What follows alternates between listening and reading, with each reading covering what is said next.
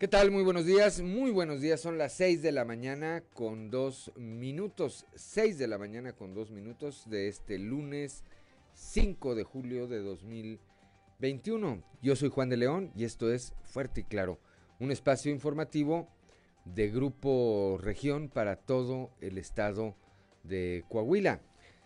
Saludo, como lo hago todas las mañanas, a quienes nos acompañan a través de nuestras diferentes frecuencias en toda la entidad. Aquí para el sureste, para el 90, eh, por el 91.3 de frecuencia modulada, transmitiendo desde el eh, corazón del centro histórico de la capital del estado, aquí desde el sexto piso del edificio ubicado en la calle, en las calles de Allende y Ocampo. Para las regiones eh, centro, centro desierto, carbonífera y cinco manantiales por la 91.1 de FM, transmitiendo desde Monclova, desde la capital del acero, para la región eh, Laguna de Coahuila y de Durango por la 103.5 de FM, transmitiendo desde Torreón, desde la Perla de la Laguna, y para el norte del eh, estado y el eh, sur de Texas por la 97.9 de frecuencia modulada. Un saludo también a quienes eh, nos distinguen con el favor de su atención a través de las redes sociales por las diferentes páginas de Facebook de Grupo Región. Muy buenos días. Hoy, como todos los días, hay mucha información y estos son los titulares de hoy. Luego de que se registraran eh, robos en dos templos pertenecientes a la diócesis de Saltillo, uno de ellos en eh, Monclova. El día de ayer el obispo eh, Hilario González García descartó que se trate de una oleada de ataques particularmente en contra de la diócesis. Dijo pues que son eventos que suceden y e hizo un llamado, e hizo un llamado a tomar las precauciones necesarias.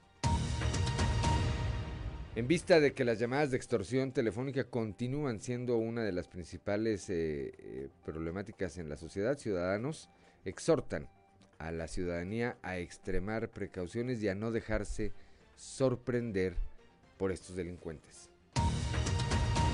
La diputada local eh, por el PRI, Luz Elena Morales, consideró que al darse la legalización del uso lúdico de la marihuana, se tendría también que invertir en el tema de la prevención de las adicciones, ya que actualmente por eh, parte del gobierno federal no hay un presupuesto para este rubro.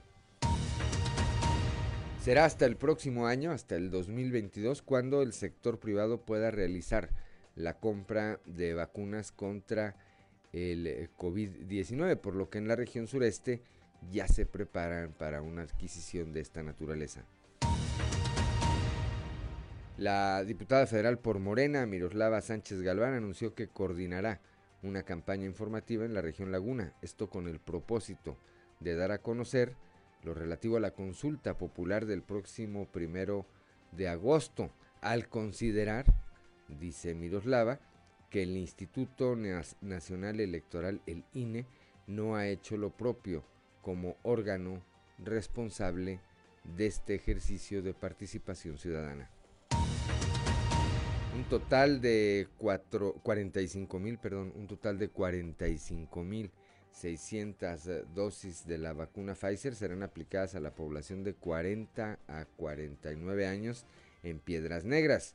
Esto lo dio a conocer el regidor Víctor Manuel Mejía, quien añadió que esta vacunación anticovid arrancará hoy lunes.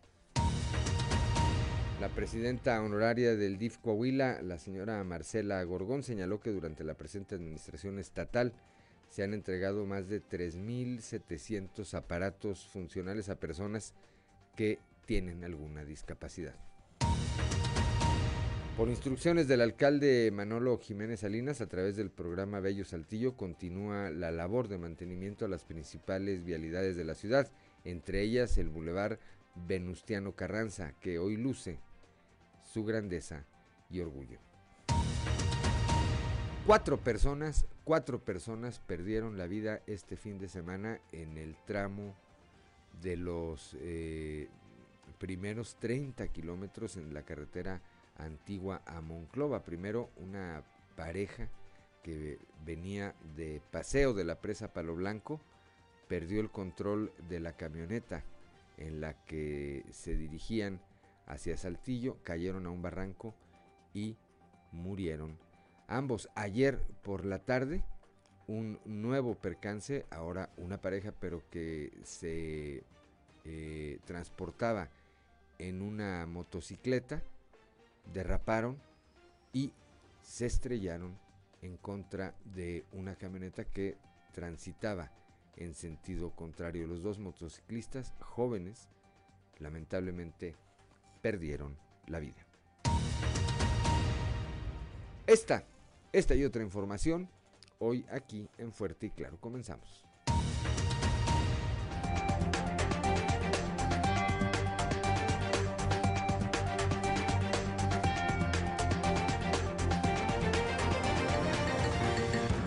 Esto es Fuerte y Claro. Transmitiendo para todo Coahuila. Fuerte y Claro. Las noticias como son. Con Claudio Linda Morán y Juan de León.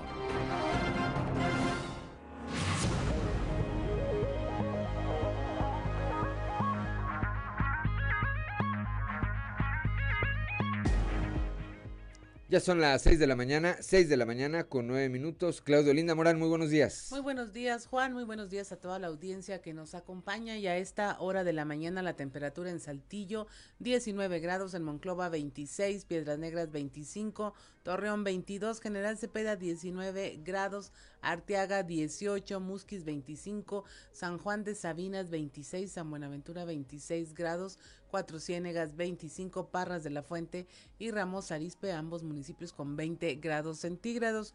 Pero si usted quiere saber los detalles del pronóstico del tiempo para el día de hoy en todo el territorio coahuilense, vamos con Angélica Acosta. El pronóstico del tiempo con Angélica Acosta.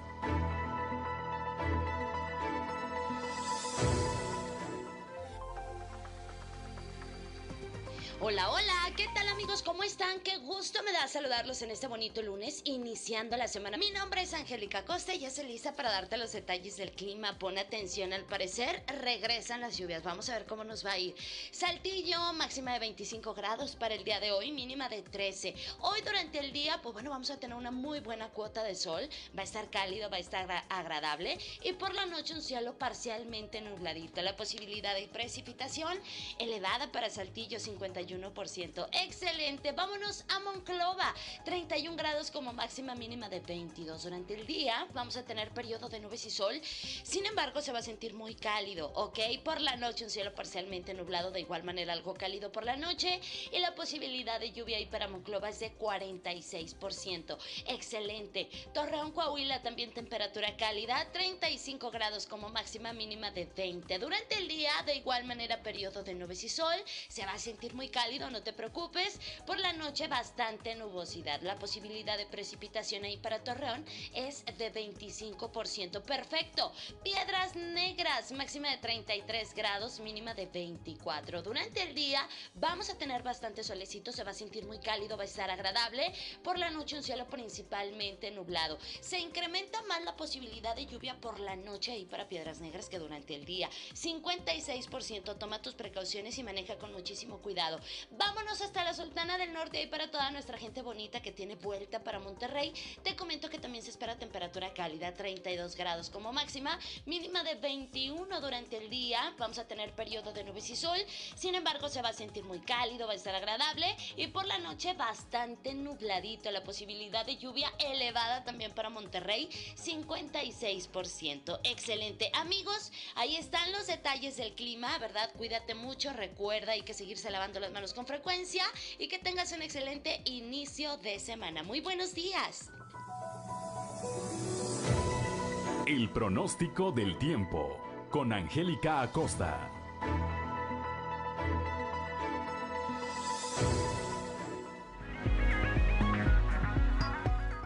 Ya son las 6 de la mañana, 6 de la mañana con 12 minutos. Vamos ahora a las efemérides del día con Ricardo Guzmán. One, two, three o'clock, four o'clock, rock. ¿Quiere conocer qué ocurrió un día como hoy? Estas son las efemérides con Ricardo Guzmán.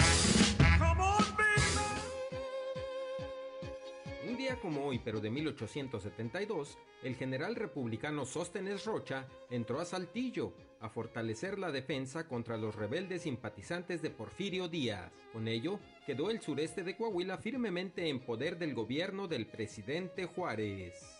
También, el 5 de julio pero del 2006, autoridades mexicanas crearon el Consejo Nacional de Museos a fin de que estos recintos culturales operaran a largo plazo y se aplicaran de manera más eficiente sus recursos. Y un día como hoy, pero del 2008, la investigadora mexicana y maestra en Historia de Arte Teresa del Conde fue galardonada con la Medalla de Bellas Artes en reconocimiento a su trayectoria.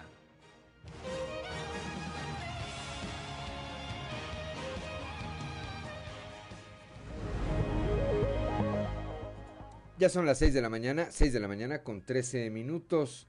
Claudio Linda Morán, santoral del día de hoy. Hoy es día de eh, quienes lleven por nombre Antonio, María, Zacaría, Casto y Filomena. Bueno, pues eh, a quienes lleven alguno de estos nombres o tengan algo que festejar, pues que la pasen de lo mejor con las debidas precauciones. Por supuesto, 6 de la mañana con 14 minutos, hora de ir al mundo de los deportes con Noé Santoyo. Resumen Estadio con Noé Santoyo.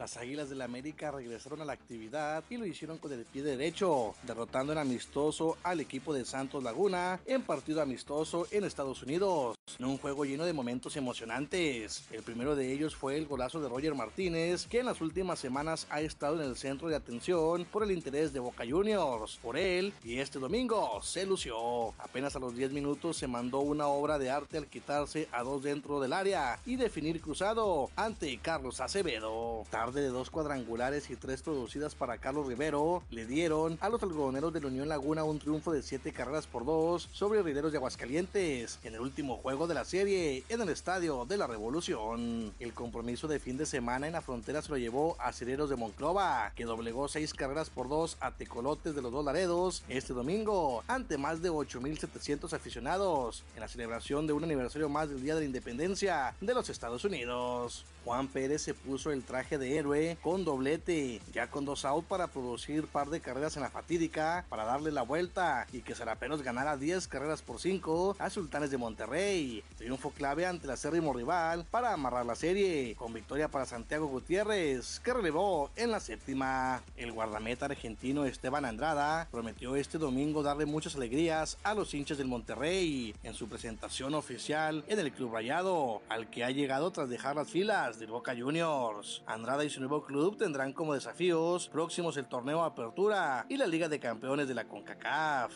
El equipo que dirige el ex seleccionador Javier Aguirre se ha reforzado también con los defensas mexicanos Héctor Moreno y Eric Aguirre y el extremo colombiano Dubán Vergara. El piloto mexicano Sergio Pérez hizo un ejercicio de autocrítica tras su carrera en el Gran Premio de Austria. El piloto mexicano reconoció que su carrera fue un desastre, pero también criticó a Lando Norris, a quien se señaló como responsable de que se le arruinara la carrera.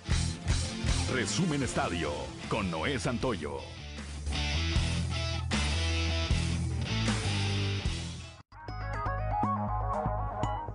Seis de la mañana con 16 minutos. Claudio Linda Morán, la cotización peso dólar. Hoy lunes 5 de julio, el tipo de cambio promedio del dólar en México es de 19 pesos con 78 centavos, a la compra 19 con 57, a la venta 20 pesos cerrados. Muy bien, son las 6 de la mañana con 17 minutos. Antes de ir a la información nacional, vean, en Estados Unidos, un zoológico, eh, particularmente en California, inició el, eh, una campaña de vacunación anti-COVID-19 ya en animales. Pues ya prácticamente está cubierta toda la población. Ya comenzaron en animales. Y aquí, en México. Bueno, luego platicamos de eso. 6 de la mañana con 17 minutos. Vamos ahora sí a un resumen de la información nacional. Contagios de COVID-19 siguen a la alza, crecen 22% esta semana. La transmisión del coronavirus sigue a la, la semana del 20 al 26 de julio, abrió con un aumento del 22%, es el mayor con respecto a las pasadas cuatro semanas cuando inició el repunte de la pandemia en el país. Las personas con inicio reciente de síntomas también se mantienen en aumento, ya son más de 42 mil. Nuevo enfrentamiento en Tamaulipas. Ahora en el municipio de Miguel Alemán, en los límites entre Nuevo León y Tamaulipas, se registró un nuevo enfrentamiento entre civiles, civiles armados y militares, mismo que dejó un saldo de cinco personas fallecidas.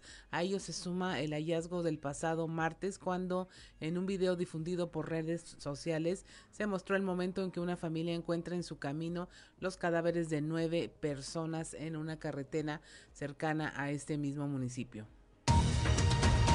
La Secretaría de Marina pedirá perdón a víctimas de desaparición forzada de Nuevo Laredo. Esto será el próximo 13 de julio en la Plaza Primero de Mayo. Esto es parte de las condiciones impuestas por la Comisión Nacional de los Derechos Humanos en la que señala a la Marina como responsable de 27 desapariciones forzadas, de las que 12 víctimas fueron posteriormente ejecutadas. Esto se atribuye al grupo de élite de la CEMAR desplegado en Nuevo Laredo desde finales de 2017 y se le atribuyen al menos 34 carpetas de investigación que analizan la desaparición y posible ejecución extrajudicial de 47 personas.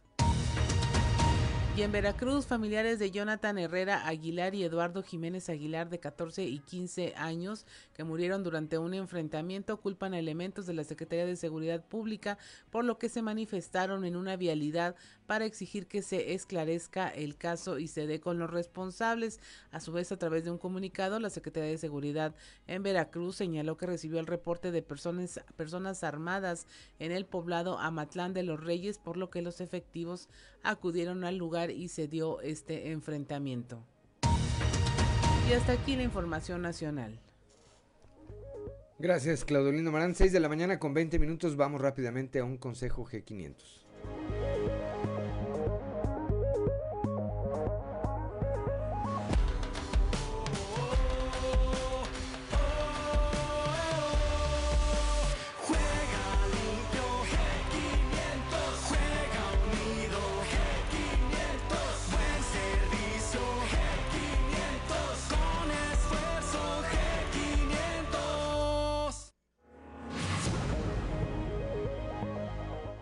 De la mañana con 20 minutos. Eh, somos Claudio Linda Morán y Juan de León. Estamos aquí en Fuerte y Claro.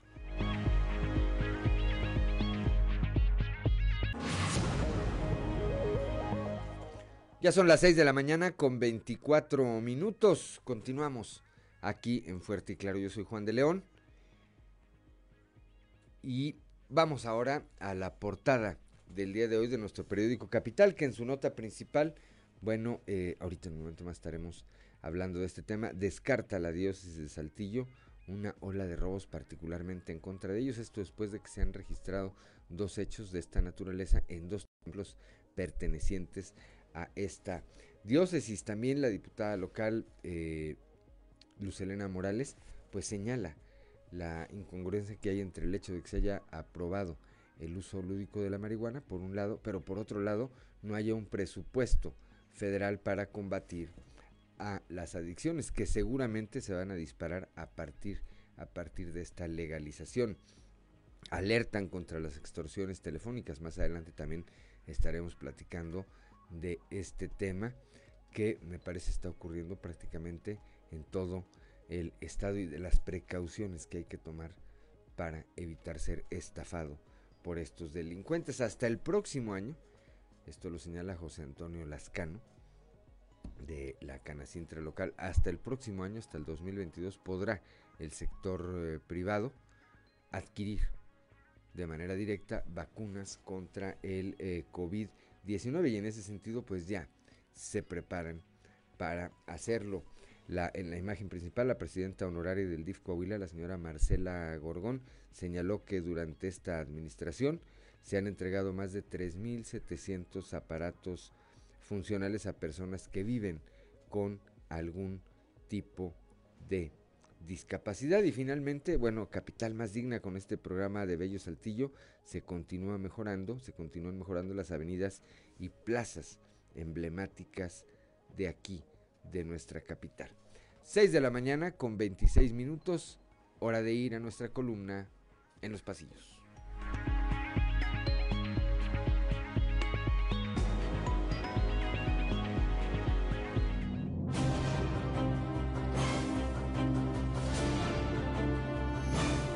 En el cartón de hoy, muy cansado, que nos presenta a Lenin Pérez, quien está haciendo la de titiritero con Brígido Moreno y Emilio de Hoyos, mientras nos comenta, esto del servicio público es muy cansado.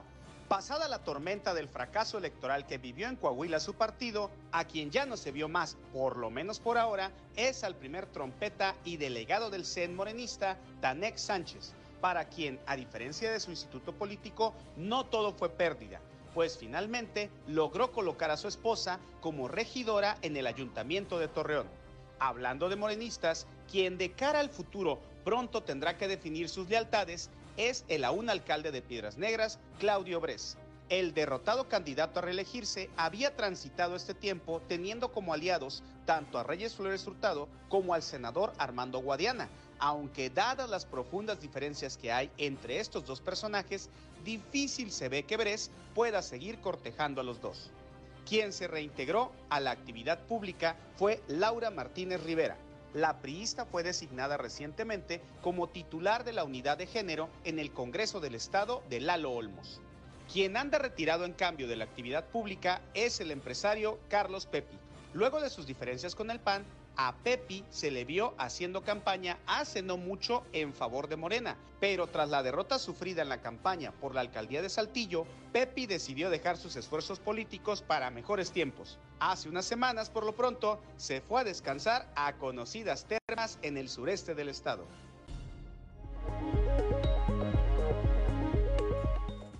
Ya son las 6 de la mañana, 6 de la mañana con 28 minutos. Vamos rápidamente a un eh, panorama informativo por el estado. Comenzamos aquí en el sureste con nuestro compañero Cristo Vanegas. Él eh, platicó con la diputada local Luz Elena Morales Núñez, quien se refirió a esta incongruencia que hay, por un lado, en la aprobación del uso lúdico de la marihuana y por otro lado, a la falta de presupuesto federal para combatir las adicciones. Cristo, muy buenos días. Hola, ¿qué tal? Muy buenos días compañeros, los saludo con mucho gusto a ustedes y a todos nuestros radioescuchas.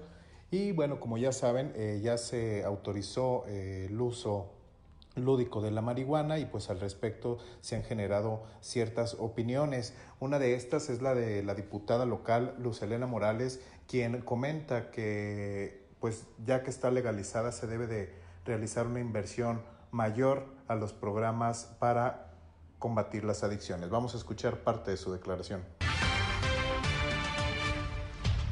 Que eh, falta mucha concientización eh, a mi eh, eh, un, tema personal que yo lo veo así de esa manera, falta mucha concientización sobre, sobre este tema porque eh, después viene el tema de que está prohibida obviamente la comercialización, pero en qué punto muchas personas pueden decir que es de consumo personal, cosas que igual ya, ya han estado sucediendo, ¿no?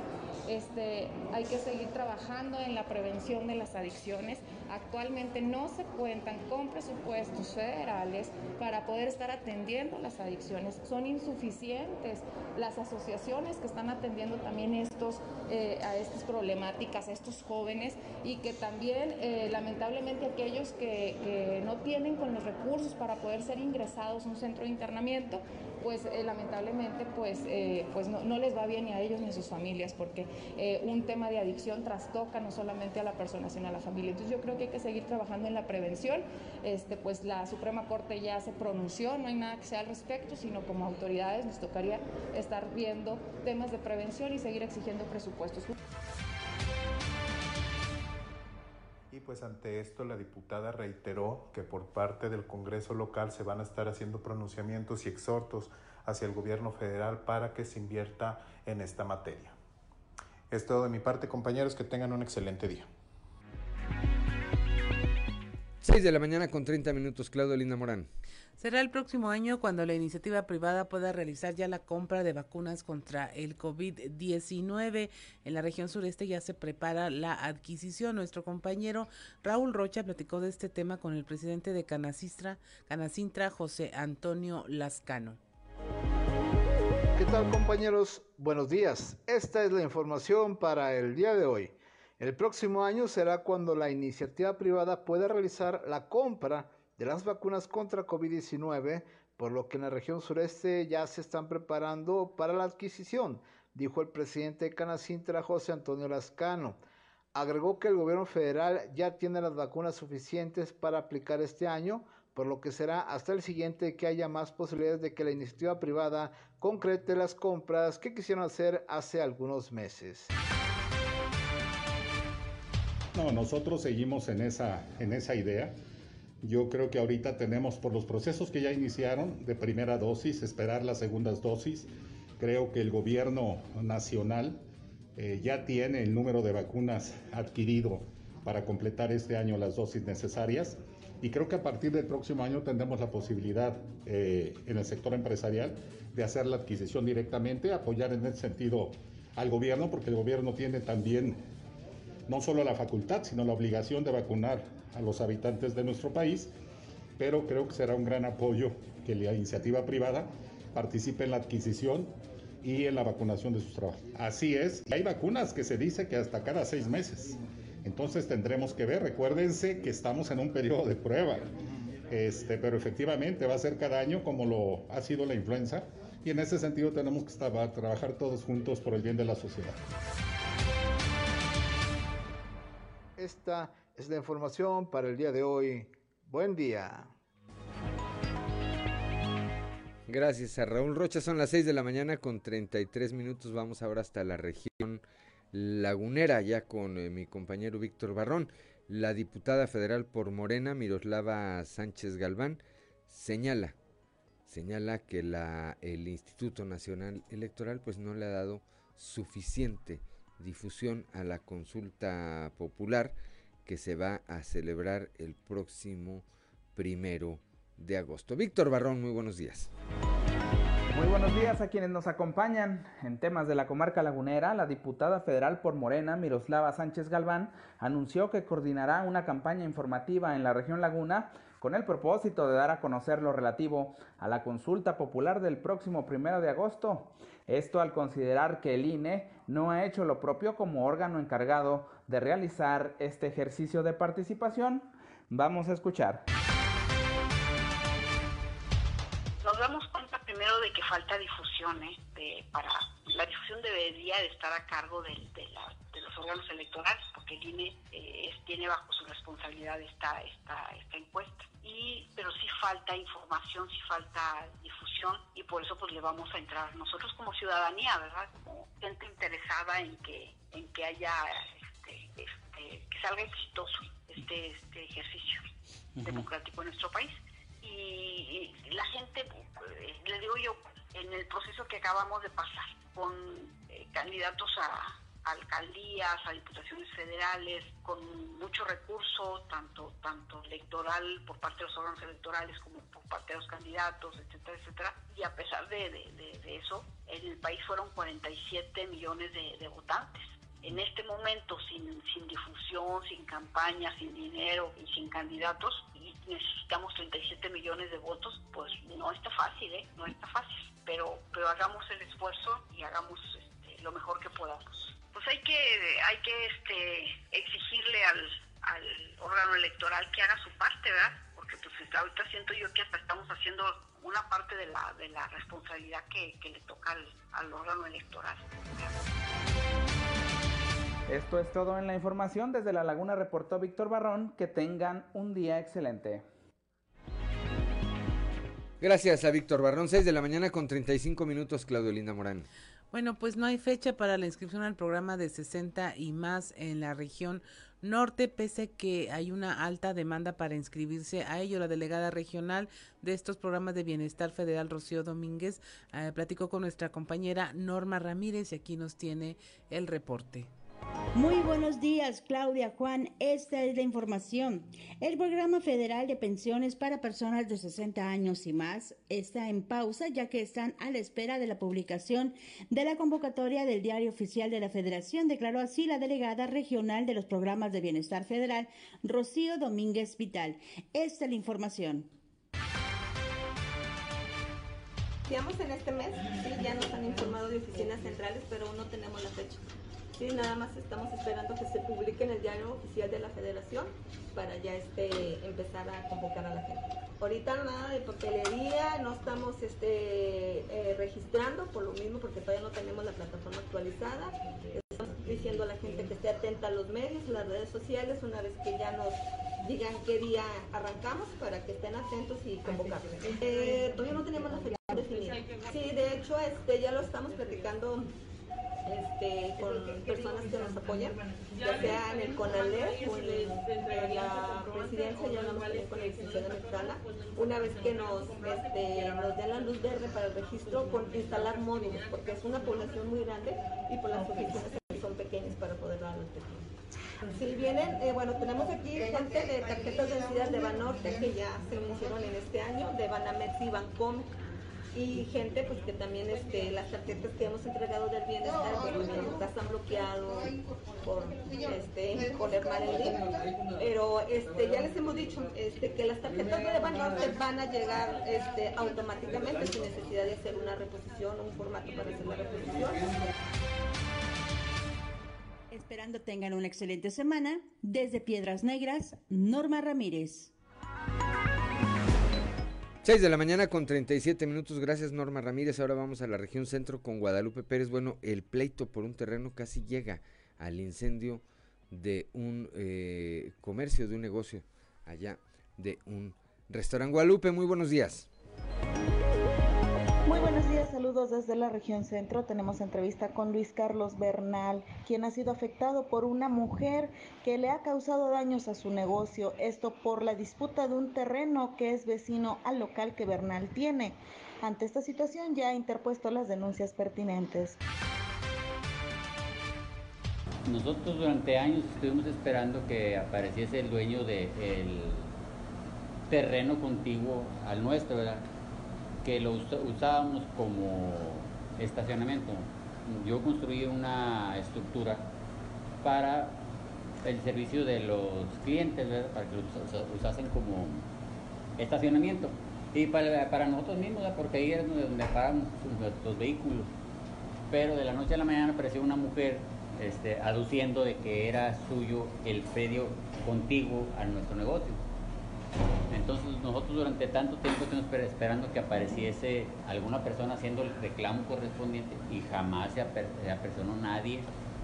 Más que esta señora de repente apareció de la noche a la mañana, incluso el día que apareció nos quebró un vidrio, hizo amenazas de muerte, incluso se fue y trajo un bote de gasolina, trajo un trabajador y aquí te quedas. ¿Amenazó este, con quemar aquí? Sí, ese, eso fue lo que dijo ella, lo tengo grabado en, este, las, las cámaras de seguridad. Incluso ahí está el vidrio quebrado. Al momento en registro público no aparece ninguna persona como dueño, sin embargo esta persona que se ostenta como propietaria tampoco ha podido justificar ni comprobar que sea la dueña. Por lo tal, Bernal ya interpuso las denuncias pertinentes ante el Ministerio Público, así como también está en proceso una demanda por la vía civil. Saludos desde la región centro para el Grupo Región Informa, Guadalupe Pérez. Gracias a Guadalupe Pérez cuando son las 6 de la mañana con 40 minutos. Vamos rápidamente a un consejo G500.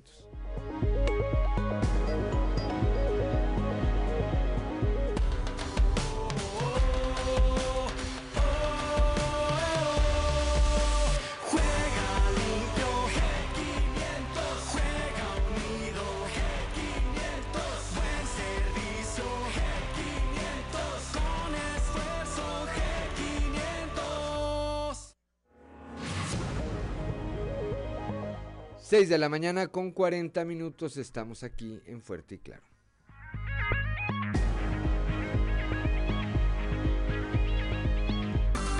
Seguimos en Fuerte y Claro.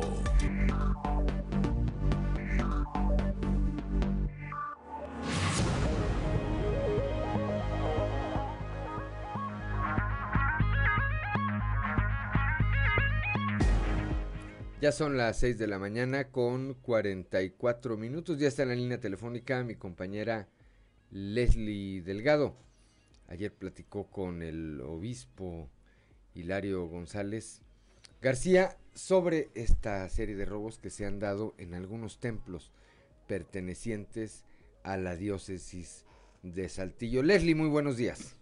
Hola, ¿qué tal? Muy buen día, Lick. Te saludo con gusto a nuestros escuchas y quien nos sigue a través de redes sociales. Efectivamente, pues tras eh, que se presentaran esta, estos dos robos durante esta semana en Monclova y aquí en una capilla perteneciente a la comunidad de los Ramones, que cabe señalar en esta capilla es la tercera vez que eh, pues se comete un atraco y pues bueno, en ambos casos donde sustrajeron eh, una serie de artículos religiosos, pues bueno, ante esto el obispo de Saltillo, Monseñor Hilario González, pues descartó que sean unos ataques sistemáticos en contra de los templos, sin embargo, pues él eh, mencionó que es motivo como efecto de la pandemia de que algunas personas están desesperadas por obtener alguna, ah, pues alguna eh, ingreso, por así decirlo, eh, lo venden o hacen algún otro tipo de situación con lo que sustraen de los templos y pues bueno, vamos a escuchar lo que dijo. No es la primera vez que ocurre eso, ¿verdad? Yo creo que, este, dijeras tú ahorita, hay, un, hay una, un, este, una escalada de robos a la iglesia, todas las iglesias le están robando y todo eso, pues diríamos sí, y ya es pero creo que es algo que ocurre a veces este, ocasionalmente, estacionalmente, ¿verdad? Por la falta de trabajo, por la desesperación, a veces personas que este, no saben lo que están haciendo porque pueden estar bajo los influjos de, alguna sustancia o, la desesperación, ¿verdad? Yo no veo ahorita un, este, una oleada de ataques, ¿verdad? Extraordinaria. Puede ser que la pandemia, por la falta de trabajo, por este, la necesidad los esté empujando, pero es algo que ocurre de vez en cuando y que nos debe llamar la atención para este, la caridad, seguir practicando la caridad y obviamente el, estar atentos a los necesitados. Pues eh, como en otra ocasión que salió este tema, cuando la capilla de San Juan Bosco, ¿se acuerdan? Hace algunos meses, yo les decía, ya para que nuestra gente atente contra las cosas sagradas, ¿verdad? Se atreva o una persona se atreva a entrar a un templo a robar, quiere decir que está desesperado. Entonces es una llamada de atención.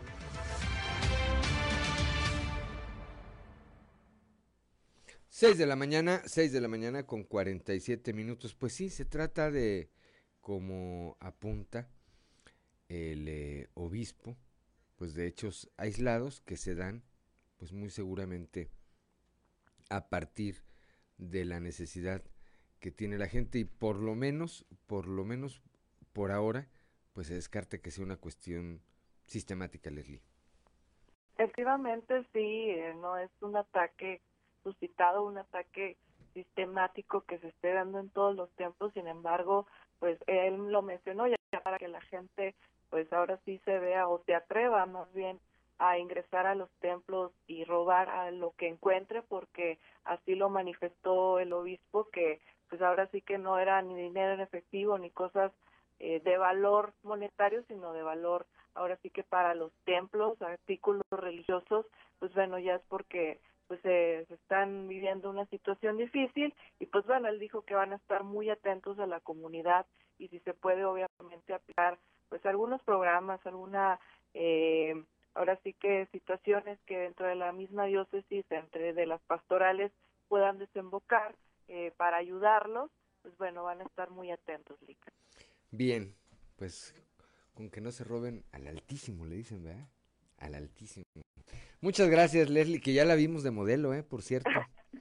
Eh, muchas gracias y le deseo que tenga un excelente inicio de semana. Igualmente, Lick, excelente inicio de semana para todos. Muy buenos días. 6 de la mañana con 48 minutos. En un momento más vamos eh, con Moisés Santiago Hernández allá a la región carbonífera, pero vale la pena, antes en lo que tenemos comunicación con él, ayer el propio fiscal general del estado, el doctor Gerardo Márquez Guevara, eh, compartió a través de sus redes sociales eh, estas recomendaciones que se están haciendo para evitar ser víctimas de un eh, fraude. La semana pasada platicábamos de esto que le ocurrió a la secretaria de Cultura, a, Ana Sofía García Camil, que le clonaron, le clonaron el WhatsApp. Y ahí dice el eh, fiscal, a ver, si algún conocido te dice que le deposites y que le urge y que no puede hablar contigo, es un fraude.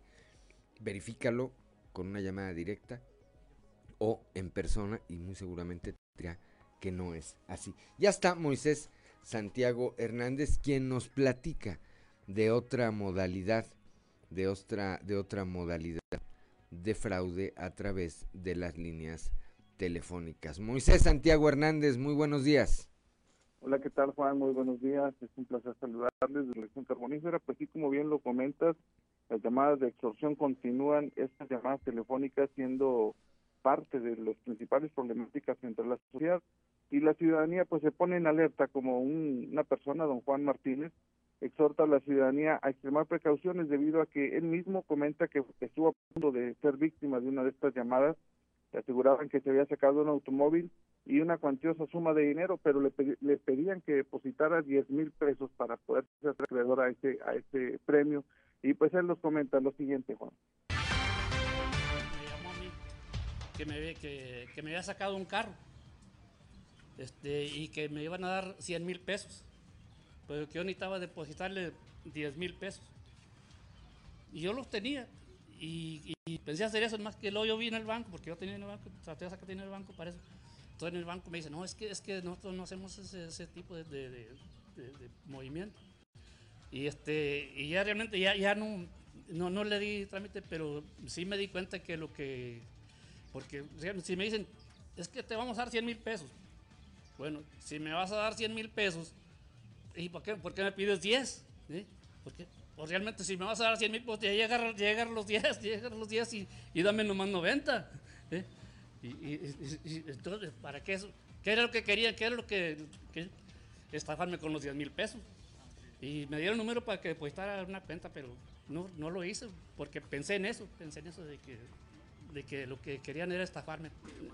Yo le, yo le diría a la gente, le aconsejaría de que cuando le das una llamada y, y máxime cuando, cuando viene de, la alada 55, que es, que es la, la, alada que más se usa para, para esto de, de, las estafas, cuando ven en su celular que, que la alada de la 55, pues, pues, realmente que, que les corten la llamada luego, luego que no den ningún tipo de información.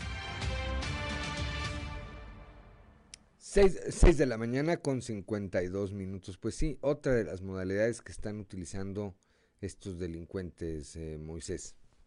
Así es, efectivamente, y lamentablemente hay gente que todavía se, se cree ese tipo de juegos y caen, hacen el depósito y ya cuando recapacitan se dan cuenta de que era un fraude y pues lamentablemente siguen cayendo. Por eso el llamado a la ciudadanía a evitar caer en ese tipo de situaciones. Así es, 6 de la mañana con 52 minutos. Gracias, gracias eh, Moisés Santiago Hernández. Muy buenos días. Muy buenos días, es un placer saludarles desde la región carbonífera. Que tengan un excelente inicio de semana. 6 de la mañana con 52 minutos. Estoy viendo el comediante Rogelio Ramos. También eh, el día de ayer por la noche comenzó a difundir a través de sus redes sociales un eh, mensaje. Dice, algún rata, dice está pidiendo dinero a mi nombre por WhatsApp con foto de WhatsApp mía y de mi esposa. Dice, no caigan, me deslindo de cualquier trato o negociación que se haga con la persona que utiliza este número. Y es que, pues, eh, ya tan metidos que estamos en esta tecnología, Claudia, que pues ya comenzaron a incursionar también ahí de manera generalizada para tratar de obtener dinero sin prácticamente ningún esfuerzo. Así es, Juan, y nos lo comentaba algún especialista de la policía cibernética hace un par de semanas. Si usted abre links sospechosos en su celular a través de WhatsApp, eh, si se va a a las noticias falsas, altamente eh, viralizadas, es muy probable que el fin último de esa información es que usted se ganche en algún sitio web donde le pueden robar sus datos y, finalmente controlar su número telefónico a través del WhatsApp y cometer este tipo de, de o intentar cometer este tipo de fraudes y extorsiones y promesas eh, de sorteos y de premios que finalmente pues son falsos y lo único que quieren es quitarle su dinero. Así es, muy seguramente, muy seguramente terminará usted extorsionado y eso, eso, porque hay un método para, hay una forma para que te clonen el WhatsApp y que es abrir alguna liga eh, que como bien apuntas, pues trae algún elemento atractivo. En algunos casos dicen, te envían eh, un video que dice, no eres ese tú. pues tratándose de uno, pues hay un eh, una curiosidad natural de decir, oye, a ver, deja, pues deja ver qué anda circulando y si soy yo.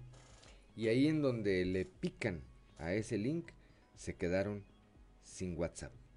6 de la mañana, 6 de la mañana ya con 55 minutos. Somos Claudio Morán y Juan de León. Estamos aquí en Fuerte y Claro. En un momento más vamos a estar platicando desde la Ciudad de México con nuestro amigo Rubén Aguilar Valenzuela. Seguimos en Fuerte y Claro.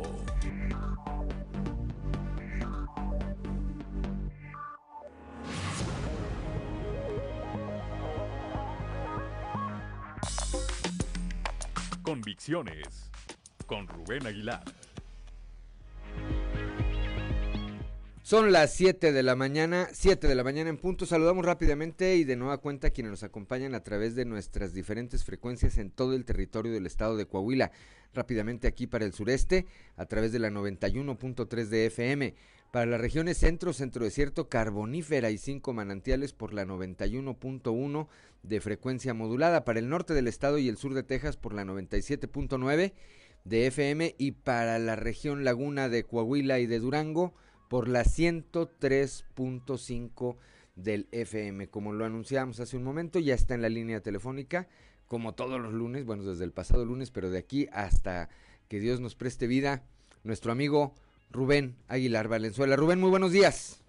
Buenos días, Juan, buen día que nos escucha. Pues en esta ocasión quisiera comentar eh, esta nueva sección en las mañaneras del presidente que se instaló el pasado miércoles con el nombre de quién es quién en las mentiras, donde supuestamente uh, el presidente anuncia que van a denunciarse en este espacio que será todos los miércoles uh, a las, las mentiras que dicen los medios, las supuestas mentiras que dicen los medios de comunicación para evitar que los ciudadanos sean manipulados por, por, los medios. Y que eh, pues esto va a evitar que eh, se difundan las mentiras que están circulando a través de los medios de comunicación en versión del presidente. Y una periodista ligada a, Morena, eh, Ana Elizabeth García Vilchis, compartirá los miércoles la mañanera con el presidente para hacer este, este análisis.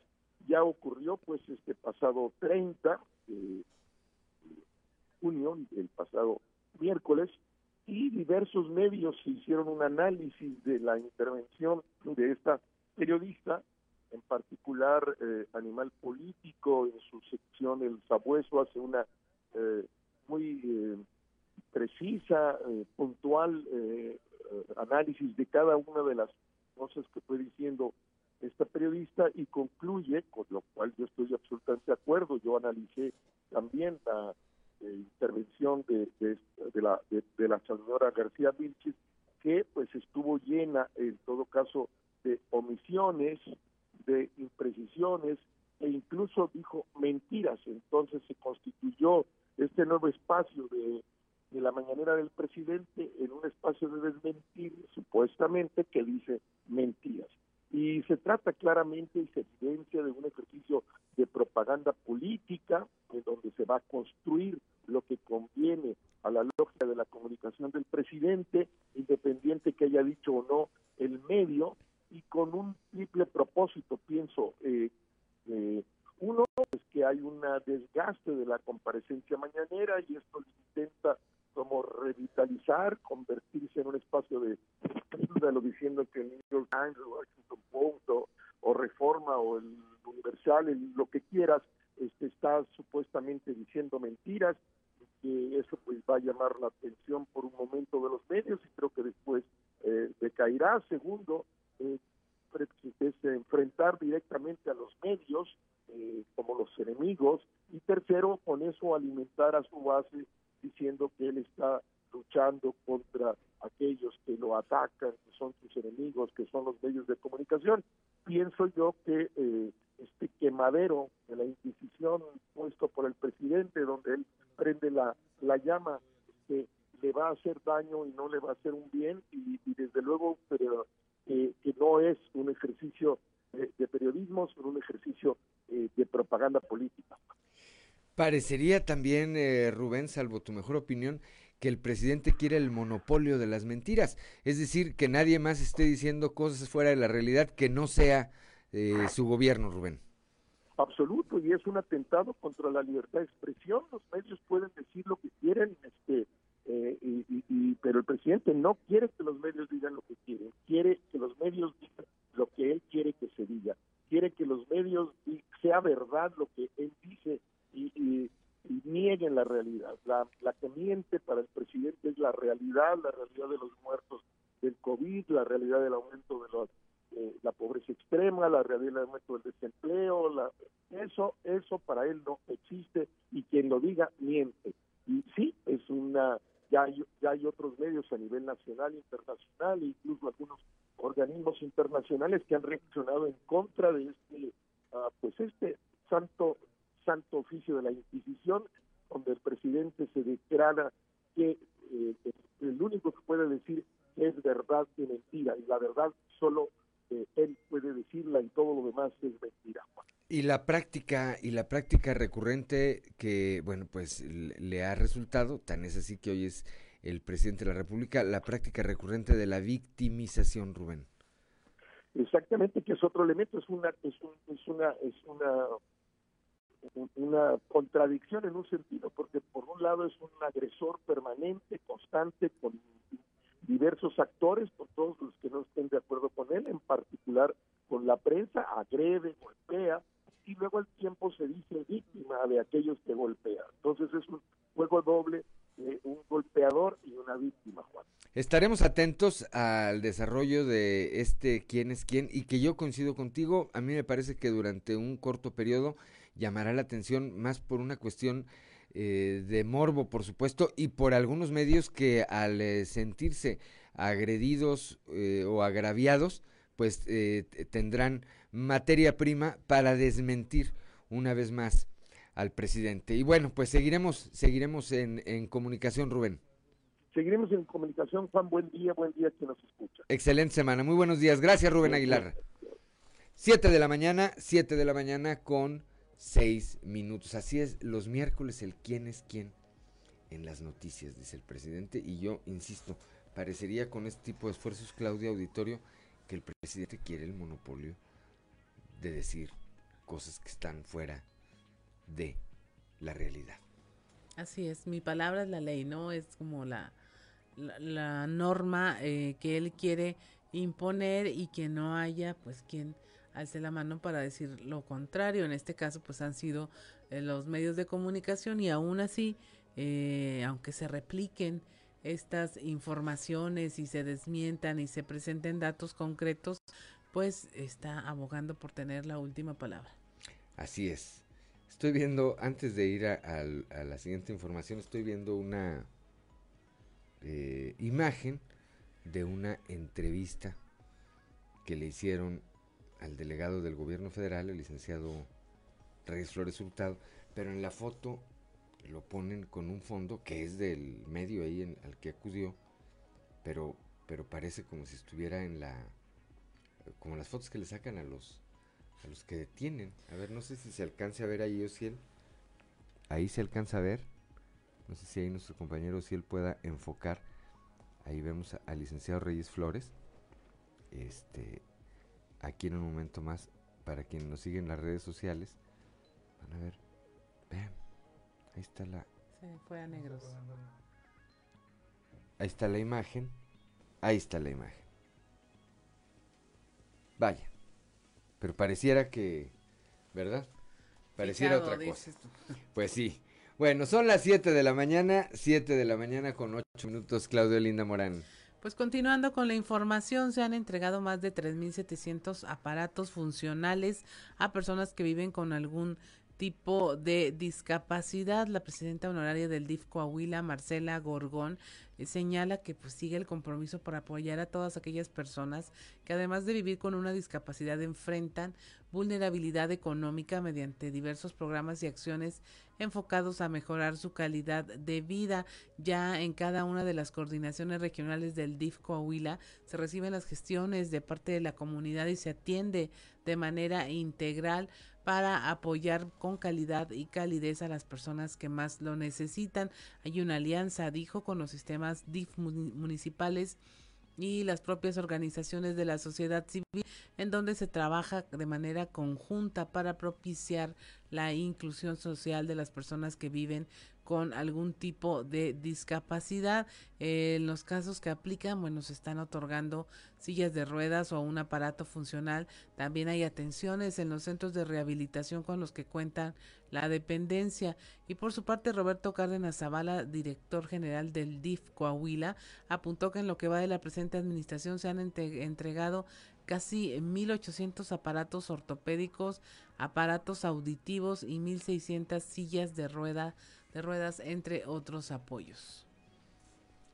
Muy bien, 7 de la mañana, 7 de la mañana con 10 minutos. Este lunes, hoy, hoy lunes, eh, Saltillo será sede de la reunión de directores estatales de CONALEP. Este es un evento que está, eh, será celebrado en Palacio de Gobierno, encabezado por el gobernador Miguel Riquelme, así como por el director nacional de este sistema educativo, Enrique Q. Herrera. Entre los temas a tratar están el regreso seguro a clases, la educación dual y los derechos y los derechos humanos. Hoy aquí en Saltillo, capital del estado. Son las 7 de la mañana con 10 minutos. Aquí también en Saltillo, por instrucciones del alcalde Manolo Jiménez, a través del programa Bello Saltillo, continúa la labor de mantenimiento en las principales vialidades de la ciudad, entre ellas el Boulevard Venustiano Carranza que hoy luce su grandeza y orgullo. Para ello se realizaron acciones de aplicación de pintura de tráfico y termoplástica para la delimitación de los carriles. En estos trabajos participaron la Dirección de Infraestructura y Obra Pública, Dirección de Servicios Públicos y Dirección del Medio Ambiente y Espacios Urbanos que trabajan que trabajan de manera permanente para ofrecer vialidades funcionales y dignas a toda la población. 7 de la mañana, 7 de la mañana con 11 minutos, Claudio Linda Morán. Se reconoce la labor del CRE, que es el Centro de Rehabilitación y Educación Especial. Tiene eh, ya su 50 aniversario en puerta y la diputada Marta Loera Arámbula del PRI presentó un pronunciamiento con relación a esto para felicitar y honrar a quienes trabajan en esta institución. El pronunciamiento señala que el gobernador Miguel Riquelme eh, ha logrado que los índices de, de pobreza y marginación entre las personas con discapacidad disminuyan y también se impulsa la inclusión social de este grupo vulnerable, logrando que puedan desarrollar todas sus actividades con altos niveles de calidad de vida. En ese sentido, el trabajo del CRE, que es una institución dependiente del DIF Coahuila, tiene como objeto brindar terapias de rehabilitación física, ocupacional y de lenguaje a las personas con discapacidad permanente o temporal. Esta última eh, es a consecuencia casi siempre de un accidente o de alguna enfermedad. Los primeros antecedentes de esta institución iniciaron en 1971 cuando se ofrecían servicios de rehabilitación física en Saltillo a la población infantil con secuelas de poliomielitis, parálisis cerebral o meningitis, entre otros. Posteriormente, en el año 1979 ya inició eh, formalmente su actividad como centro de rehabilitación y educación especial y se ocupó el edificio en el que hasta ahora funciona esta institución.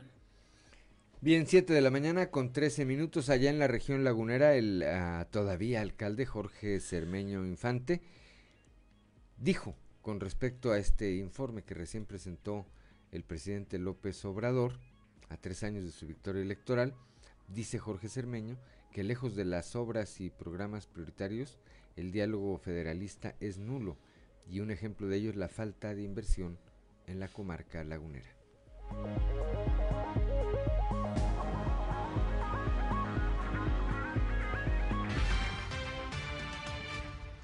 Pues hombre, yo creo que el presidente de la República ha, ha utilizado un lenguaje que nos divide a los mexicanos. Yo quisiera que gobernara para todos, que no estuviera todos los días eh, buscando enemigos, adversarios.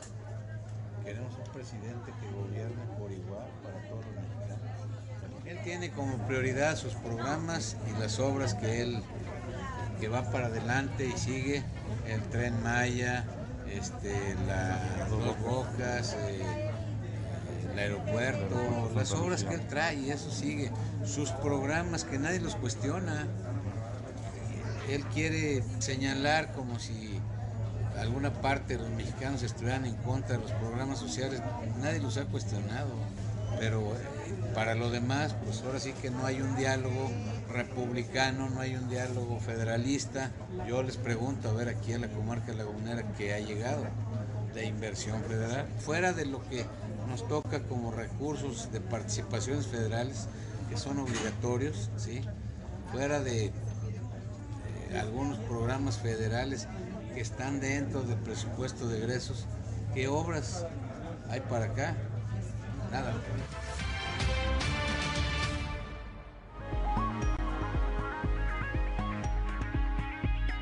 7 de la mañana con 15 minutos, Claudelinda Morán.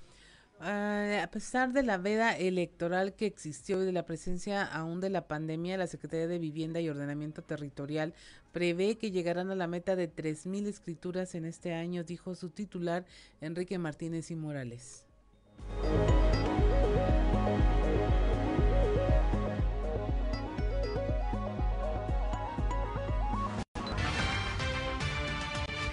Pero vamos bien, vamos a pesar de la veda electoral que nos frenó un poco, a pesar de la eh, de todavía la, la, pandemia que nos ha frenado para poder instalar módulos, eh, vamos muy bien, yo creo que sí vamos a cumplir la meta de las 3.000 escrituras y estamos generando proyectos importantes de escrituración masiva, por ejemplo la semana pasada estuve en Piedras Negras y, y eh, comenzamos a recabar la información para escriturar cerca de mil predios en una sola colonia, una sola colonia que estaba en problemada, que tenía desde el siglo pasado sin la posibilidad de escrituración. Ahora conseguimos ya dar con el dueño eh, registral del predio, firmamos un convenio con el dueño y ya estamos en posibilidad de, empezar a escriturar conforme la gente vaya cumpliendo. Va a haber una campaña, pues siempre hay campañas, lo que hacemos es eh, detectamos este tipo de colonias, por ejemplo, donde hay un solo dueño, es que cada caso es diferente, como dice el gobernador, en el, tema de la escrituración, eh, cada escritura es la historia de vida de la familia y el trabajo que hace Sertur, que es un trabajo artesanal.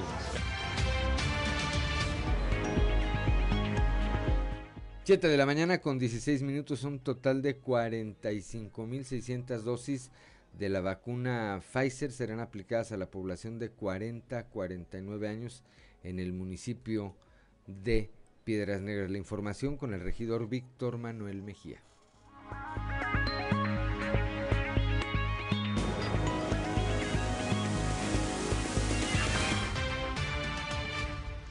Se iniciará la vacunación el próximo lunes en dos puntos, sección 38 y su term a partir de las 8 de la mañana. Esto va a ser para los rangos de edad de 40 a 49 y algunos que están rezagados de 50 y de 60 y más. Es importante que la gente imprima su papel que se hizo en la página de Mi Vacuna Salud Gobierno de México, que lo tenga y le saque una copia de, de preferencia. Y si en el DIF o en alguna otra instancia les hicieron pues este papeleo, nada más que le saquen una copia a esa, esa, a esa hoja. Va a ser Pfizer, ya llegó la vacuna el día de ayer a Coahuila en la tarde y el día de hoy llega a Piedraneras al regimiento 12. Y todas las indicaciones son específicamente esa. 40-49, empezamos el lunes, dos puntos. 7 de la mañana con 18 minutos, Claudelinda Morán. También en la carbonífera arranca la vacunación contra el COVID para personas de 30 a 39 años. Esto durante el pasado fin de semana en dos municipios, en Juárez y Progreso. Se aplicó este reactivo, este nuevo, el nuevo sector poblacional. El jefe de la jurisdicción sanitaria 03, David Alejandro Musi Garza, señaló que se estará realizando este nuevo esquema conforme lleguen las dosis correspondientes en coordinación con la Secretaría del Bienestar. Iniciamos una nueva eh, etapa, una nueva vacunación de un grupo de edad que es de 30 a 39 años. Esto será en estos mismos dos municipios, en cuatro puntos de vacunación, que es cabecera municipal en Juárez, cabecera municipal en Progreso, San Alberto y San José de Laura. Aquí en Juárez 330 dosis, en Aura 144, al igual que en San Alberto, y en cabecera municipal de Progreso 108 esto de ambos grupos de edad. Y bueno, con esto damos pie a que se inicie en la región carbonífera y podamos estar dando fechas eh, siguientes. Conforme vaya llegando más biológico, más vacuna para este grupo de edad, para continuar la vacunación de los 30 a los 39 años. Así es, seguimos avanzando y seguimos obviamente pues disminuyendo el grupo de, edad, la edad en la que ya estemos vacunando. Como ya con la vacunación a partir de los 30, de los 30 años de edad, o como lo teníamos antes de los 18 años para mujeres embarazadas. Así es, siguen acudiendo, sabemos que ellos pues eh, eh, no pueden ser en un solo grupo, entonces conforme van viendo que están embarazadas, cumplen las semanas de gestación que les pide su ginecólogo antes de la vacunación, pueden acercarse a cualquier eh, módulo de vacunación. 7 de la mañana con 20 minutos, vamos rápidamente a un consejo G500.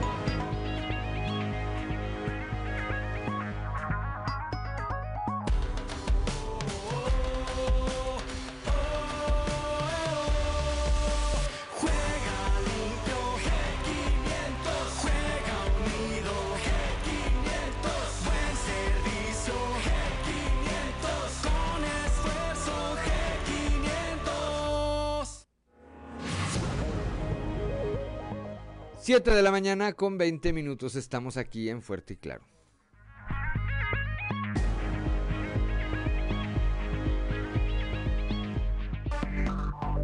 Enseguida regresamos con Fuerte y Claro. Mañana con 23 minutos estamos en Fuerte y Claro, continuamos eh, con la información y sigue eh, esta sección, algo que vale la pena leer con Alberto Borman. Algo que vale la pena leer con Alberto Bortman.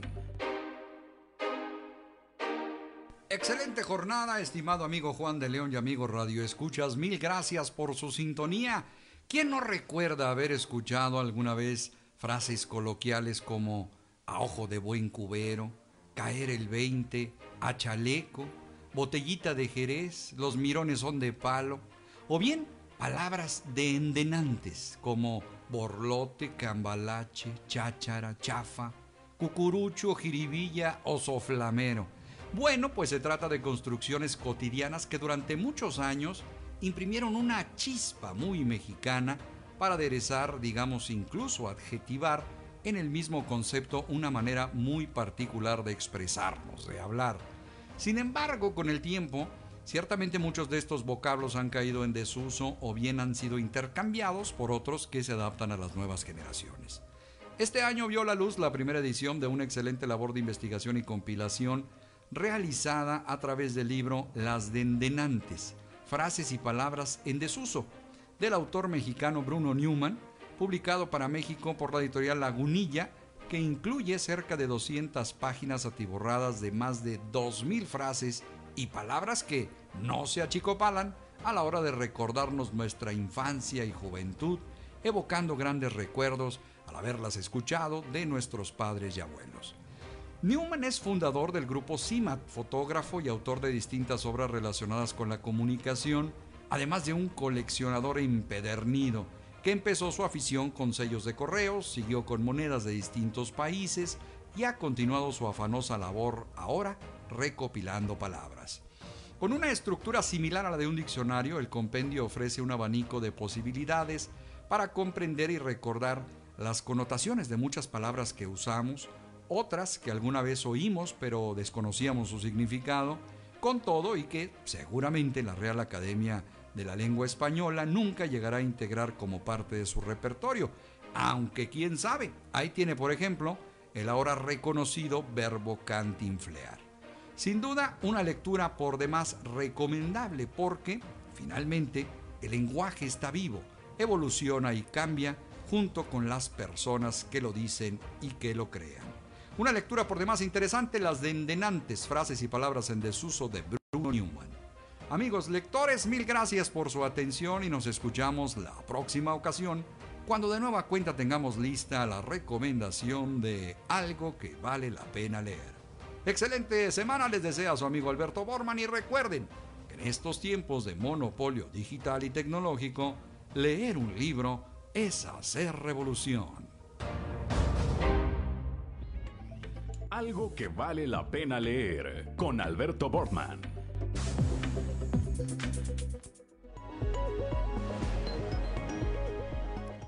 7.27 de la mañana a esta hora la temperatura en Saltillo 19 grados, en Monclova 26, Piedras Negras 25, Torreón 22, General Cepeda 19, Arteaga 18, Musquis 25 grados, San Juan de Sabinas y San Buenaventura con 26 grados, Cuatro Ciénegas 25, Parras de la Fuente y Ramos Arispe con 20 grados y es momento de irnos al show de los famosos con Amberly Lozano.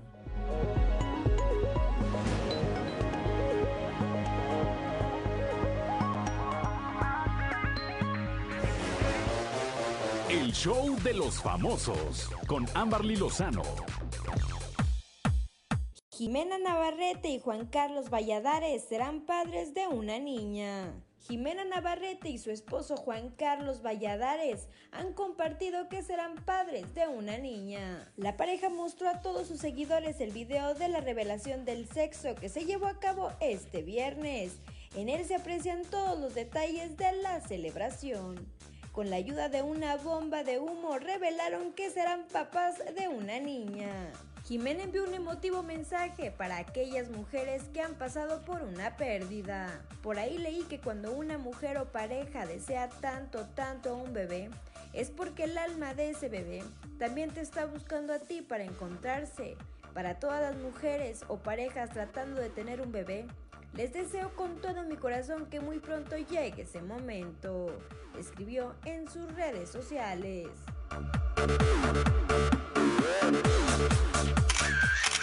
Sara Maldonado se someterá a algunas cirugías. La actriz Sara Maldonado ha decidido aprovechar el verano para hacerse unos arreglitos estéticos. La actriz reveló que se someterá a una cirugía este 5 de julio próximo y pidió a sus fanáticos que le manden buenas vibras e incluso que le prendan una vela. Ha sido la propia actriz quien quiso dar ella misma la noticia antes de que nadie comience a especular mi cuerpo va a cambiar. Es una decisión que yo misma tomé, que medité durante mucho tiempo. Sara hace 20 años se hizo una cirugía de busto, pero ahora ha decidido retirarse la prótesis. La actriz de 41 años también aprovechará su paso por el quirófano para hacerse otros arreglitos. Me voy a hacer una lipoescultura muy sencilla. Me van a quitar varios gorditos, señaló. Reportó para Grupo Región Amberly Lozano.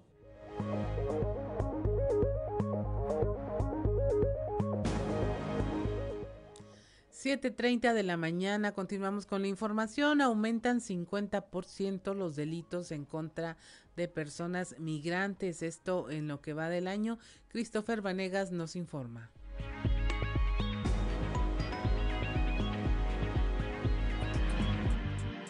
Durante el 2020, el fenómeno migratorio descendió a consecuencia de la pandemia, al igual que los delitos en materia de migración, pero al darse la reapertura de las fronteras, los delitos en contra de migrantes aumentaron a tal grado que se han presentado un incremento del 50% en todas las incidencias que se registraron durante el año pasado, de acuerdo con las cifras emitidas por el Secretariado Ejecutivo del Sistema de Seguridad Pública. De acuerdo con el último informe del Secretariado Ejecutivo, al mes de junio se habían registrado 51 casos de delitos relacionados con personas migrantes, mientras que en todo el 2020 se registraron solo 25 casos. Este aumento del más del 50% podría atribuirse a que durante el año se incrementó el tránsito migratorio de personas indocumentadas por todo el país en comparación con el año pasado, ya que durante el 2020 las fronteras fueron cerradas a consecuencia de la pandemia por el coronavirus SARS-CoV-2. Los delitos en materia migrante que considera el secretariado es coyotaje de personas, trata de migrantes y tráfico de personas, incidencias que se dan en la parte norte del estado por la frontera con Estados Unidos. En el estado,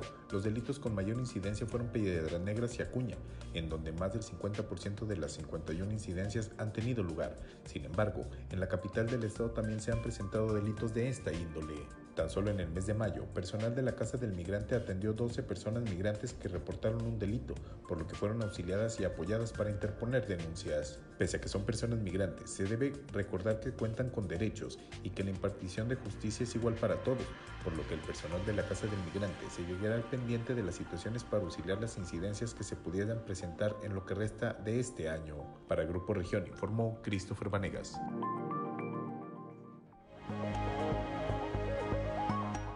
7.32 de la mañana, allá en la Laguna Rosario Pedraza García, coordinadora del evento Morelear en el municipio de Torreón, manifestó que los artistas académicos y distintos actores integrados en este movimiento quieren ser considerados para coadyuvar con el gobierno municipal entrante que encabezará el priista Román Alberto Cepeda González.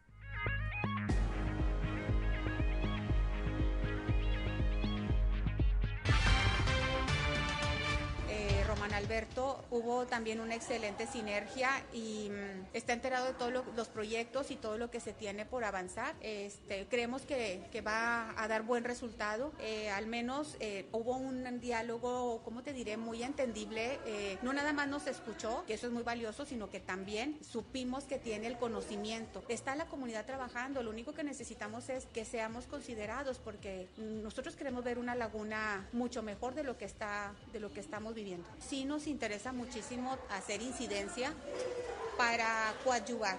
Nosotros somos un organismo coadyuvante, ciudadano. Sí es muy importante que, que seamos considerados dentro de los consejos ciudadanos como asociación civil, dentro de las comisiones también. Entonces sí seríamos muy buenos asesores.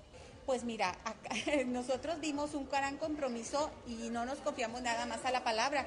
Ahora este, le entregamos unas cinco puntos importantes, este, ya está por escrito, no, él no tuvo ningún problema en firmarlo y este, lo firmó sin ningún problema, dice, está mi compromiso, te lo firmo, pero está también mi palabra. Entonces, esas acciones y sobre todo que el conocimiento, necesitamos gente que en verdad conozca, sabe el tema, sabe lo que se requiere y pues nosotros como ciudadanos también tenemos que seguir colaborando como hasta ahora.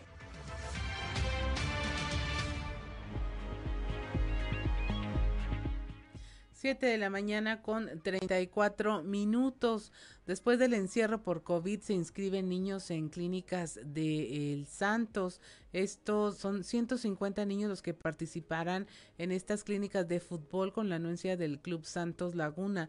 Leticia García Martínez, directora del DIF municipal en Musquis, señaló que dentro de las actividades tendrán algo de cultura para estimular a los jóvenes participantes y al mismo tiempo socializar después de haber permanecido en aislamiento por la pandemia. La la primera vez que fue hace dos años fue todo un éxito. El año pasado fue una, una clínica de dos días y ahora nuevamente es un curso de, de un mes. Y eh, fue tan, tan buena la respuesta que se tuvo de, de la organización y el apoyo de los padres de familia y los niños que asistieron, que ahora el, el cupo de, de asistentes se amplió a 150 niños. Sí, está la inscripción, pero nosotros les, les pedimos a los padres de familia que lo hagan de la manera más pronta, si, si ese es su deseo que los niños asistan, ya que el, el cupo nada más está limitado a 150 niños. No, la inscripción es totalmente gratuita y todo el, el curso es completamente gratuito. Y es está muy bien organizado porque son actividades deportivas, ¿verdad? Porque este, sabemos que, el Club Santos es el, el principal promotor, pero aunado a esto hay actividades culturales, actividades recreativas.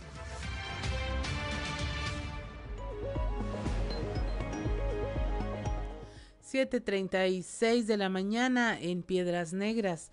Despiden a cuatro empleados del laboratorio biomolecular, esto por finalización de contrato. El secretario general del Sindicato de Trabajadores de la Salud, Martín Cortés, señaló que este proceso se, llevó a cabo en todo el estado, por lo que los trabajadores eventuales ya tenían conocimiento de que este contrato, este tipo de contrato terminaría.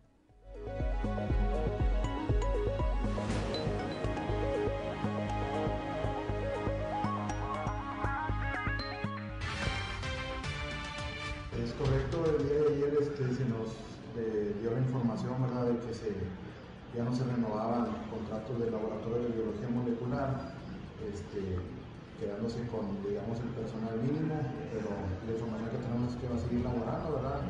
se queda con personal mínimo, aproximadamente tres compañeros este, químicos y dos compañeros capturistas nada más. No, aquí la, la situación es, es este, que pues, al momento se encuentran ya desempleados, ¿verdad? Tenían un contrato firmado que los amparaba hasta el día 30 de junio.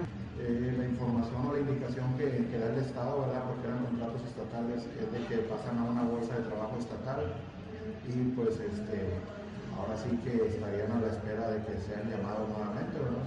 Pues la, la relación laboral sí termina, porque como les comento, tenían este contrato firmado hasta el 30 de junio.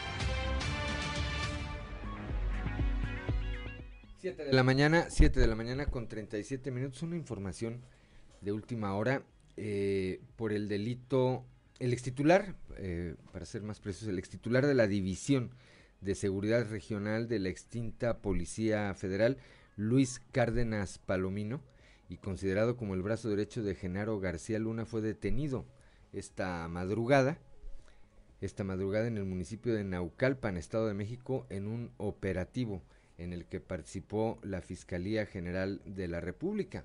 Por el, delito de tortura, elementos de la Secretaría de Marina detuvieron la madrugada de este lunes al ex titular de la División de Seguridad Regional. El ex mando fue detenido en el municipio de Naucalpan y eh, era considerado el brazo derecho de Genaro García Luna, hoy preso en Estados Unidos, por eh, eh, acusado por diversos delitos relacionados con el narcotráfico. Eh, Cárdenas Palomino acompañó a García Luna desde que estuvieron en el extinto Centro de Investigación y Seguridad Nacional, el CISEN, a finales de la década de los 90. El año pasado, el eh, titular de la Unidad de Inteligencia Financiera, Santiago Nieto Castillo, reveló que varios colaboradores de García Luna, entre ellos Cárdenas Palomino y Ramón Pequeño García, son investigados por presunto enriquecimiento ilícito y lavado de dinero. 7 de la mañana con 39 minutos es hora de un consejo G500.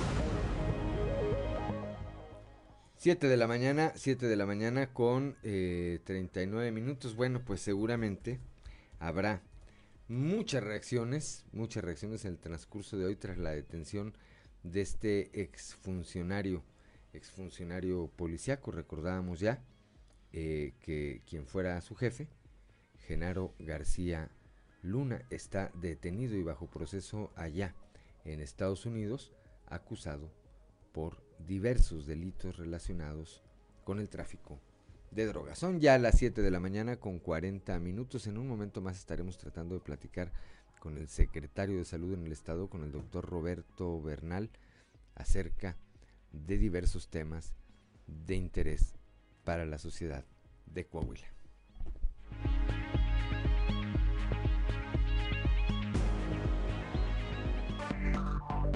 Enseguida regresamos con Fuerte y Claro. Ya son las 7 de la mañana, 7 de la mañana con 45, 45 minutos y bueno, pues continuamos aquí en Fuerte y Claro esta mañana de lunes, lunes 5 de junio. Ya comentábamos ahorita antes del corte que estábamos tratando de tener comunicación con el eh, secretario de salud en el estado, con el doctor Roberto Bernal Gómez, con quien pues hay eh, temas que me parece me parece que, es, eh, que, son, que son importantes. Por un lado, cómo avanza este proceso de vacunación contra el COVID-19. Decíamos ya hace un rato que en Estados Unidos, en un zoológico allá en California, pues ya incluso comenzaron con eh, una campaña para vacunar contra el COVID-19 a los animales, que ya prácticamente toda la población, toda la población ha sido ya inoculado, por lo menos los que eh, tienen, tuvieron, tomaron la decisión de aplicarse eh, la vacuna en ciudades como Nueva York y en estados como en Texas ya no existen, ya no existe la obligación de utilizar el cubrebocas. Y por eso es importante ver cómo vamos avanzando en México y particularmente aquí en el estado de Coahuila. Son las 7 de la mañana con 46 minutos. Saludo rápidamente a quienes nos escuchan en todas las regiones del estado de Coahuila. Aquí en el sureste por la 91.3, en la laguna por la 103.5 de FM, en las regiones centro, centro desierto, carbonífera y cinco manantiales por la 91.1 de FM y en el norte del estado y el sur de Texas por la 97.9 de FM. Está en la línea telefónica ya y le aprecio mucho que nos haya tomado esta comunicación esta mañana al doctor Roberto Bernal Gómez, secretario de Salud en el estado. Doctor secretario, le saludamos Claudia Linda Morán y Juan de León esta mañana. De entrada, de, además de reiterar el agradecimiento por habernos tomado comunicación, sabemos que anda muy ocupado, pero platíquenos eh, rápidamente cómo avanza este proceso de vacunación contra el COVID-19, particularmente aquí en el estado de Coahuila. Muy buenos días. Buenos días. El, la segunda dosis de pacientes de 50 y 59 años, adultos, de Pfizer. Aquí en Torreón la meta son 83.383. Eh, hemos aplicado 64.044. Entonces tenemos un porcentaje de avance de 78 78.7%. En Matamoros, la meta es de 12.000, llevamos 5.000, 44% de avance. Piedras Negras, 15.000 y llevamos 11, 11.000, 75%. Déjame ver alguna otra cosa importante. En general llevamos un 70% de avance en todas las entidades de la, de la región para mayores de 50 años. Evidentemente que este eh, avance o este porcentaje está eh, pues basado en la disposición del eh, biológico secretario, es decir, en la medida que nos va llegando se van aplicando de manera global en el Estado. ¿Cómo califica usted el, el avance que tiene el Estado? Pues mire, para los de, por ejemplo, para los de 40 años, mayores de 40 años, la meta es alrededor de 100 mil. El avance es del 5%, vamos muy bajos todavía. Nos falta trabajar mucho con, con otras edades. El 30% lo de está arriba. Y llevamos un 90%. Entonces todavía nos falta bastante. Y hay, hay mucho que trabajar.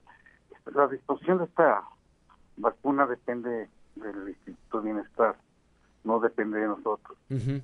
Nosotros lo aplicamos con mucho gusto, pero depende de ellos, entonces pues. Y habrá que decir, habrá que decir también que, que participa el Estado cuando también así la Federación pues tiende la mano para este trabajo coordinado y cuando no, pues vemos lo que ha ocurrido en eh, algunas ocasiones, secretario. Sí, bueno, nosotros tenemos toda la vida vacunando, ustedes saben, ¿no? Entonces sí sabemos la logística y sabemos cómo aplicarla.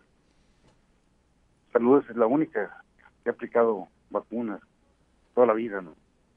Que eh, pareció al inicio del proceso de vacunación un, eh, una, un despropósito el montar otra estrategia de vacunación sobre un sistema nacional de vacunación que, como bien apunta usted, pues ya tiene toda la experiencia, la propia gente sabía dónde eh, o sabe a dónde acudir de manera regular a ser vacunados, eh, secretario. Sí, así es. Eh, nosotros pues, todas las vacunas las aplicamos siempre. Y ahora pues hubo un cambio, pusieron a, a, militares a, distribuirlas y a un, a un instituto que pues no tiene mucha idea de se vacunar a la distribución de esto. Doctor, buenos días. Le saluda Claudia Olinda Morán.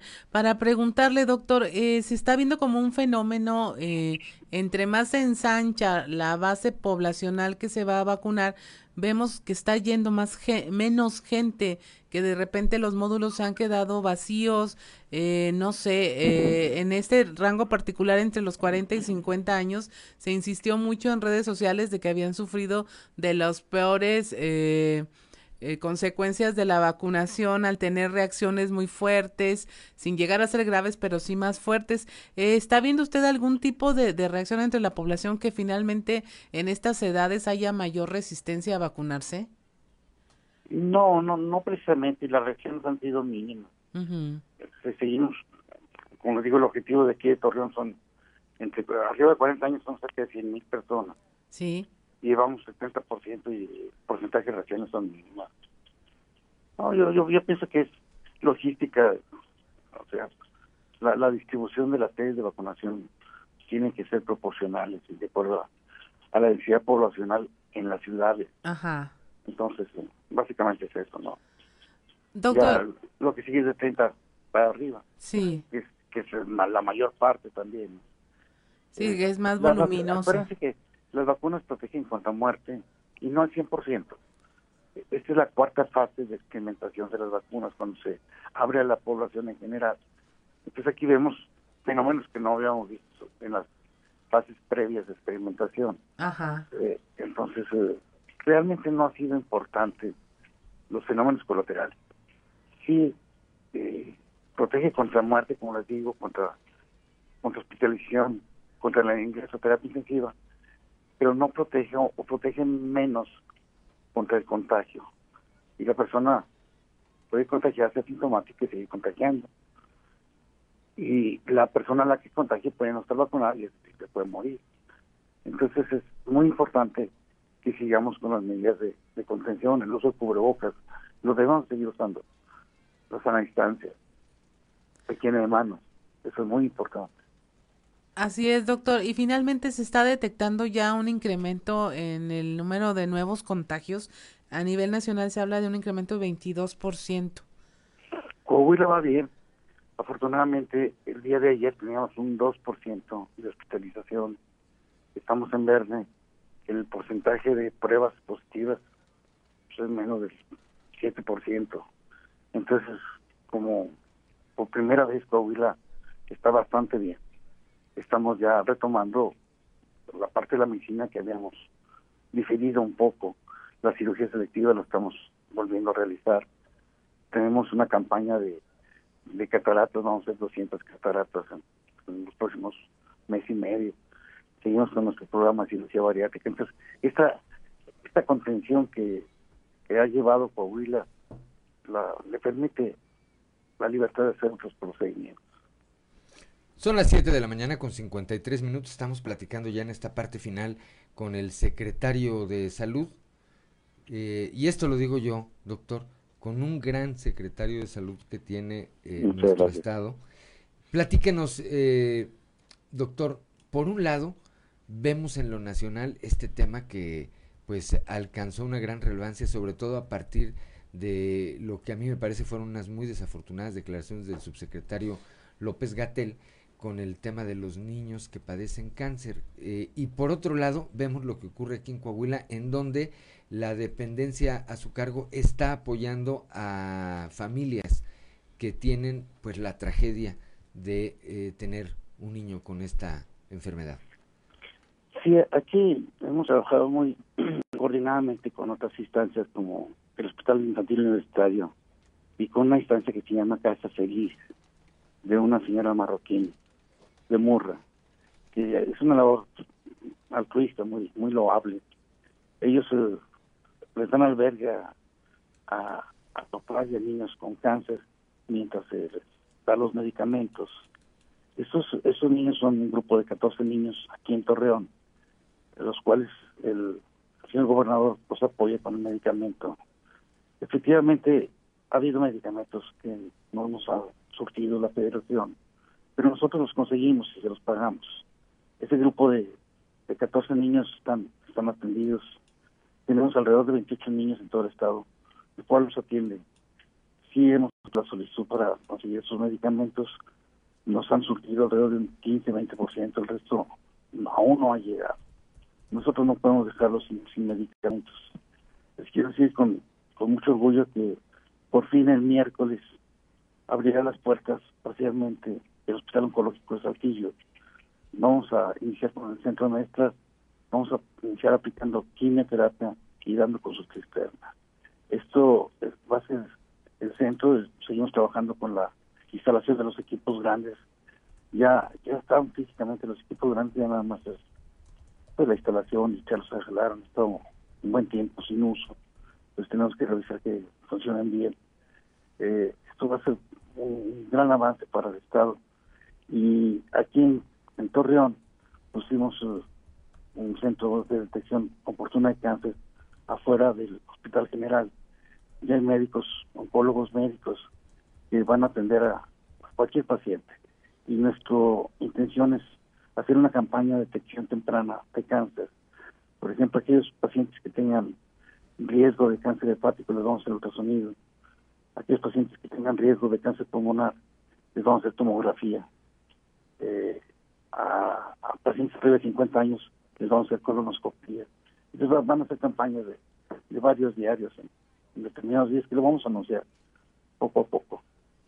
Pues para estos esos temas de promoción, de, de información, eh, secretario de esta campaña que de estas campañas que van a iniciar, cuente por supuesto, cuente por supuesto con Grupo Región. Le apreciamos muchísimo, de verdad, secretario, nos haya tomado esta comunicación para ponernos al corriente sobre estos eh, dos temas que me parece son muy importantes para la sociedad coahuilense. No sé si tenga usted algo que agregar. No, nada más seguirnos cuidando, independientemente que Coahuila sea de los estados que más se ha distinguido, que vayamos muy bien, tenemos que seguir con las medidas de contención. El uso de cubrebocas es muy importante. Si no hay que salir, pues no salga. La zona de distancia es importante. La ventilación es muy importante. Muchas gracias. Al contrario, secretario, muy buenos días. Buenos días. Siete de la mañana con 58 minutos. Ya nos fuimos. Muy buenos días.